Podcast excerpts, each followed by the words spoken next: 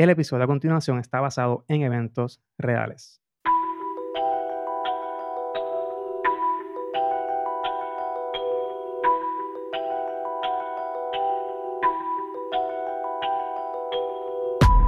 Hola, esto es El Lío del Caso, un podcast basado en eventos reales. Yo soy Héctor Omar Álvarez. Me puedes seguir en las redes sociales como Héctor ALV, en Twitter e Instagram.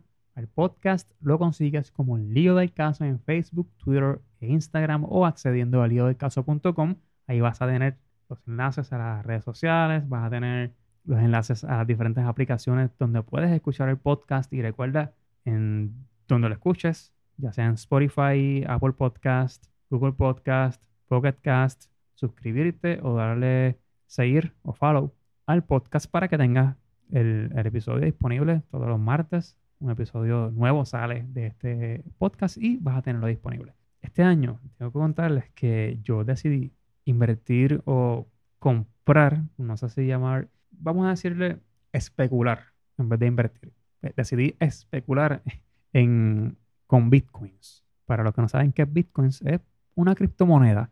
Para los que no saben qué es una criptomoneda, pues en YouTube hay muchos documentales muy interesantes acerca de lo que, lo que son las criptomonedas y, el blockchain, lo que es Bitcoin. Voy a dejar un, enlace eh, en, los show notes para que puedan eh, comenzar desde ahí. Pero pues decidí especular en, esto de los bitcoins y hice mi cuenta en, una de, las de los exchanges de, o broker de, de, bitcoins y otras criptomonedas. Y dije, pues voy a, voy a invertir, voy, a especular en esto, no, no mucho dinero, pero sí durante el año, según vea, pues voy, vea cómo fluye, pues voy aumentando la cantidad. Y eh, recientemente, en la semana pasada, leí una noticia.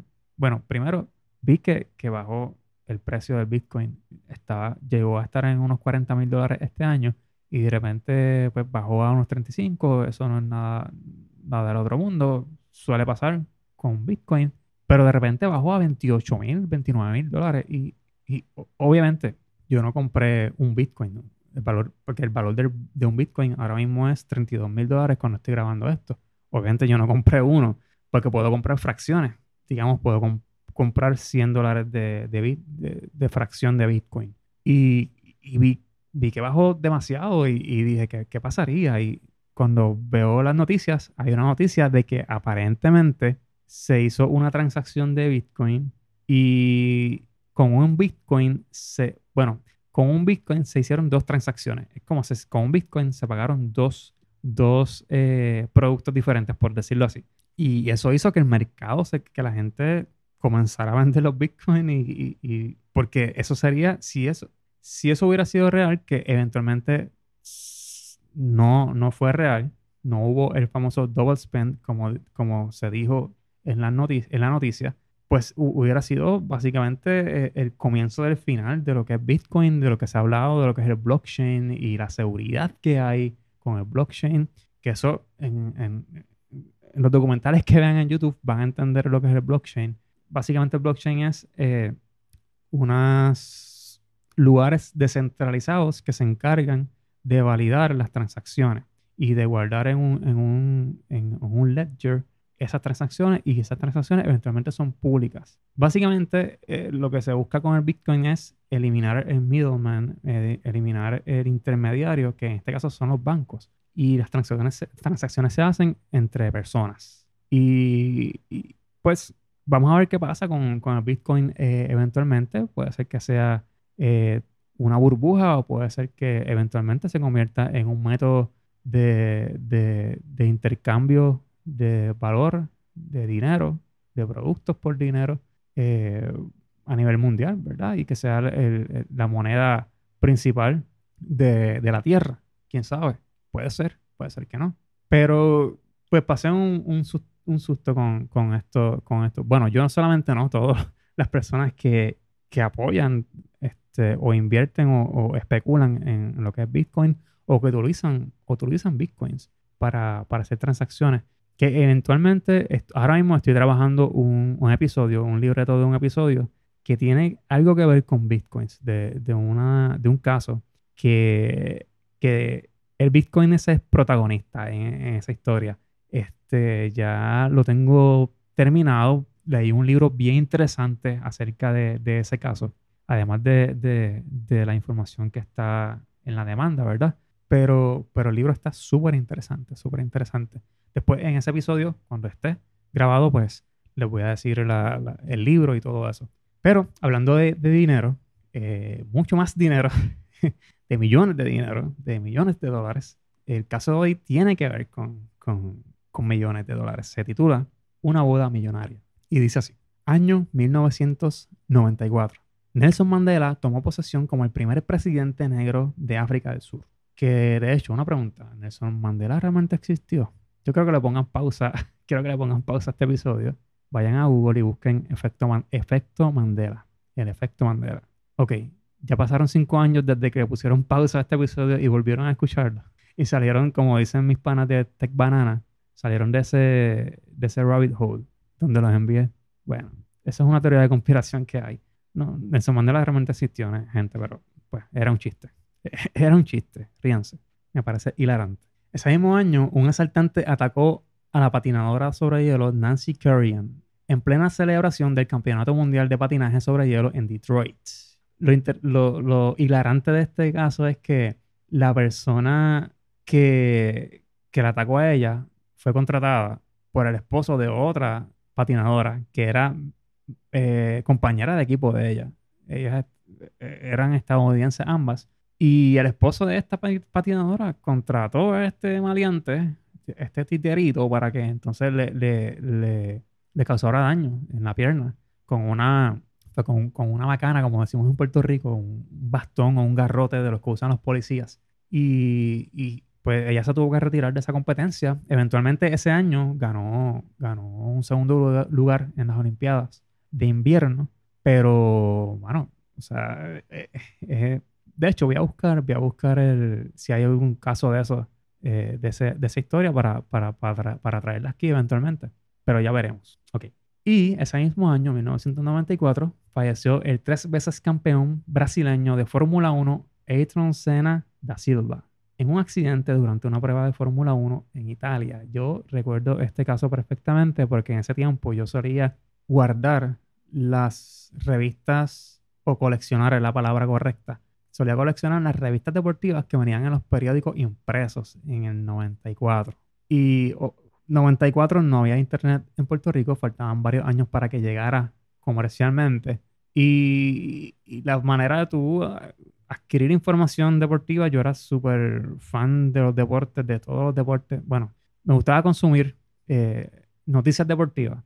No era fan de todos los deportes, pero me, me gustaba leer esas, esas revistas porque traían estadísticas de, del béisbol, estadísticas de baloncesto, de voleibol, quién ganó, quién perdió, y también traía otras noticias internacionales y, y hablaba mucho de Ayrton Senna. Yo no soy fanático, nunca he sido fanático de la Fórmula 1, pero sí tenía conocimiento de quién era él por las noticias. Y recuerdo que en una portada llegó eh, la noticia de la muerte de él. Estamos hablando que no existía el Internet en ese tiempo todavía como existe, no existía Twitter, Así que tú te enterabas por las noticias o por el periódico. Y recuerdo esa portada, recuerdo haberla tenido por muchos años eh, dentro de la colección de, revistas deportivas de, la prensa. Y, pues fue algo penoso verlo. Este, y nada, que, que descanse en paz. Ayrton Senna, 1994.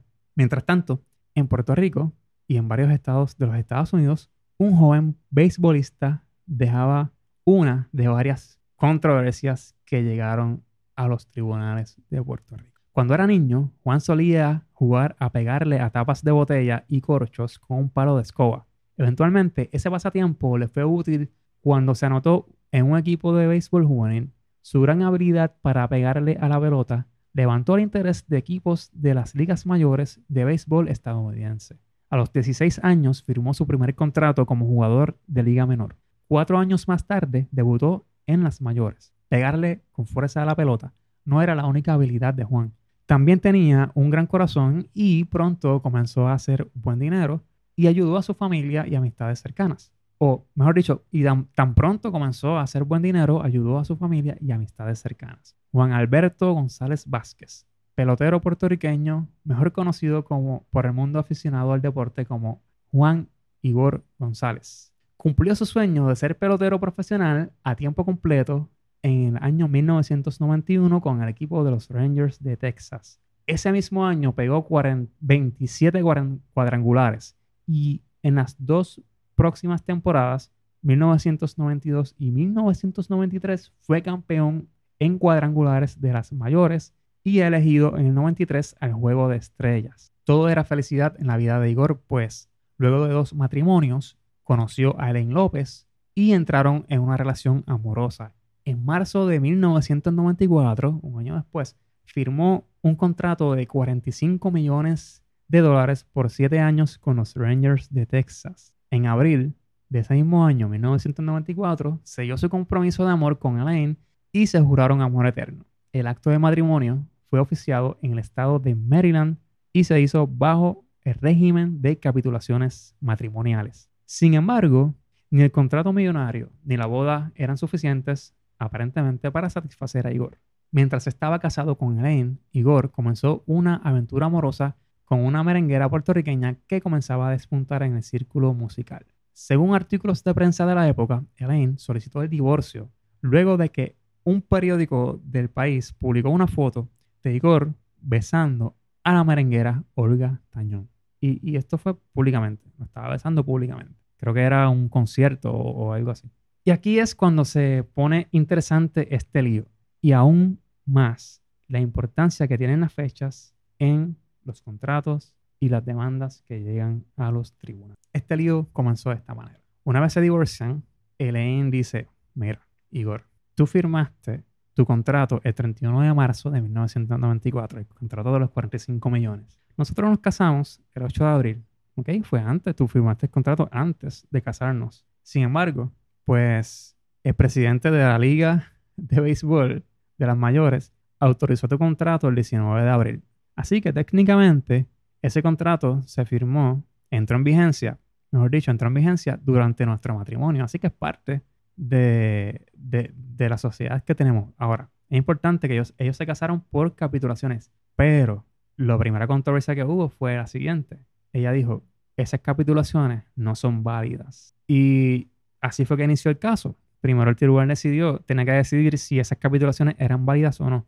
Y decidió que no eran válidas por razones que no vamos a entrar en detalles técnicos aquí en este momento, pero en resumen, ellos se casaron en Maryland y pues la, manera en que se ofició y, que se llevaron, se certificaron las, por decirlo de alguna manera, las capitulaciones, pues no, no eran válidas en Puerto Rico. Así que el tribunal en Puerto Rico decidió, no son válidas y el régimen que va en tu matrimonio es el default que tenemos en Puerto Rico, que es la sociedad legal de gananciales. ¿Qué es la sociedad legal de gananciales? Para los que no saben, es el que, el que tienes por default cuando te casas. Si no eliges eh, hacer capitulaciones antes de casarte, pues por, por default vas a tener la sociedad legal de gananciales en Puerto Rico.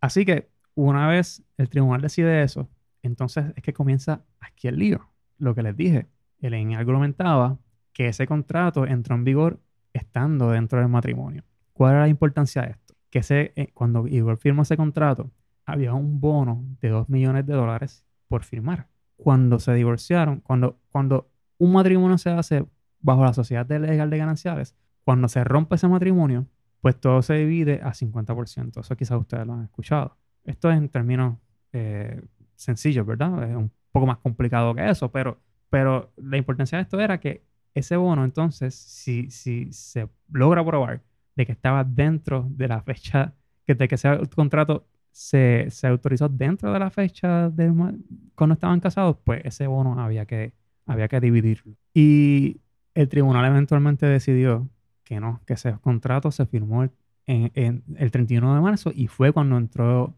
en, en, vigor ese contrato y no cuando lo firmó el presidente de la liga en el 19 de abril. Así que eso fue una de las decisiones que nos dejó Igor dentro de unas cuantas más que hay, hay unas de, pensión. Quizás eventualmente vemos otro caso de Igor aquí en, el podcast, porque hay varios.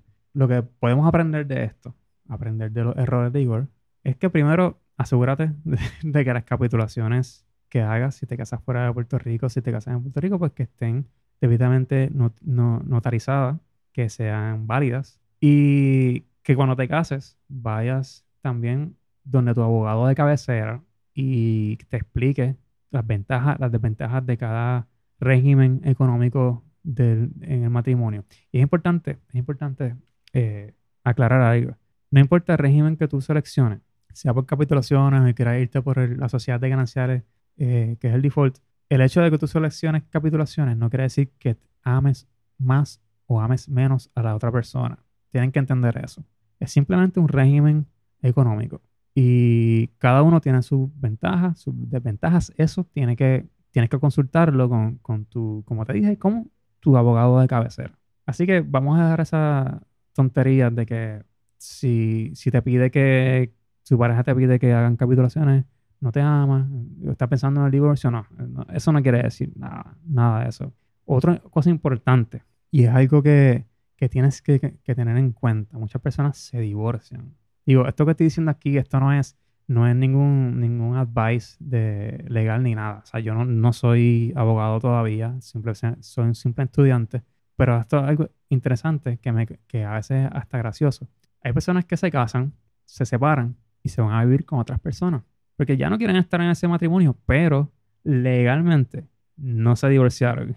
¿Sabes qué? Que para la ley tú estás casado todavía con la persona que no vives. Todos los ingresos que tengas sigas teniendo durante eh, la vigencia de ese matrimonio que no, que no, que no te has divorciado, pues eventualmente cuando se divorcien hay que dividirlo, si está bajo la sociedad legal de gananciales, pues hay que dividirlo 50-50 y técnicamente lo, lo, lo, que le compres a la otra persona con, con, ese dinero lo estás comprando con dinero de la sociedad de gananciales. Esto es algo bastante profundo, bastante complejo de entender, pero lo importante es que sepas es cuando te cases y cuando te divorcies, ve donde tu abogado de cabecera y consúltalo. Esto es como ir donde un médico de cabecera, mi gente. Este, nada, esto es el lío del caso. Este fue el episodio, el episodio de hoy.